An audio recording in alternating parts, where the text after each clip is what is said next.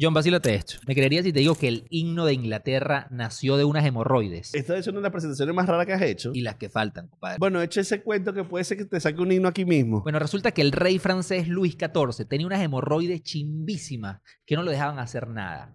Ni estar de pie, ni montar a caballo, ni reunirse con su gabinete. Pero no estabas hablando del himno de Inglaterra. No, pero bájale doy y escucha el cuento. Bueno, resulta que el rey se sometió a cirugía y se curó.